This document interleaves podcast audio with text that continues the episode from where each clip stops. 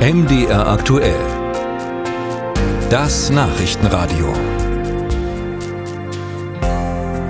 Alexei Nawalny, der bekannteste russische Oppositionelle, wurde nur 47 Jahre alt.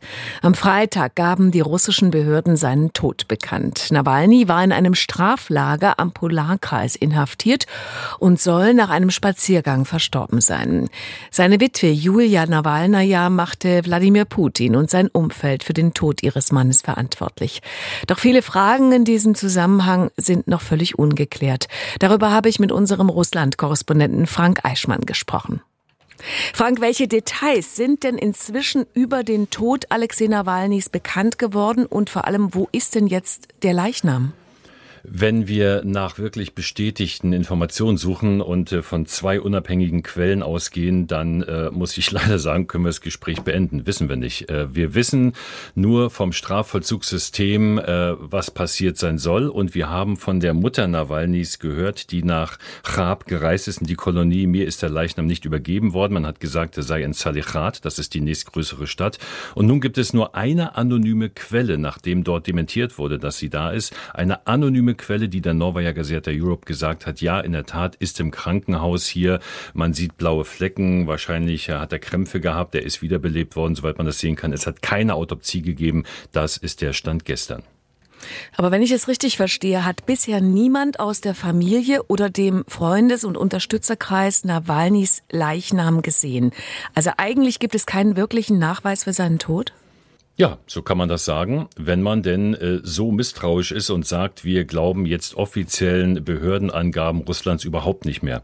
Aber ich denke, an diesem Punkt sind wir nicht, sondern wenn es so eine Todesnachricht gibt, die ja sehr unangenehm ist, die niemanden hier wirklich gelegen kommen kann, dann wird das schon so sein. Die großen Fragezeichen sind heute Morgen immer noch, was ist Nawalny wirklich passiert? Denn eben, er ist 47 Jahre alt geworden, also er war wirklich nicht alt und hatte am Tag äh, vor seinem Tod noch eine eine Gerichtsverhandlung und sah da sehr lebendig und sehr heiter aus. Was weiß man denn über die Zustände in diesem Straflager, in dem Nawalny gefangen gehalten wurde? Ehemaliges Gulag äh, jenseits des Polarkreises, als Nawalny im Dezember ankam, minus 32 Grad, eigentlich vorbehalten gewalttätigen äh, Schwerverbrechern, Mörder. Äh, er ist zu einer Haft im sogenannten besonderen Regime verurteilt worden. Und nicht nur das, auch dort hat er das bekommen, was ihm schon vorher im Gebiet Wladimir im Strafvollzug widerfahren ist. Er ist in Isolationshaft gesetzt worden. Ähm, das waren erschwerende Umstände, über die er zwar sehr sarkastisch berichtet hat, aber die seiner Gesundheit sicherlich geschadet haben. Denn 2020 hat er ja einen Anschlag mit dem Nervengift Novichok gerade mal so überlebt. Sie haben schon die Novaya Gazeta Europe erwähnt. Da gibt es auch einen Bericht über ungewöhnliche Vorgänge in diesem Straflager in der Nacht, bevor der Tod Nawalnys gemeldet wurde. Was wissen Sie darüber?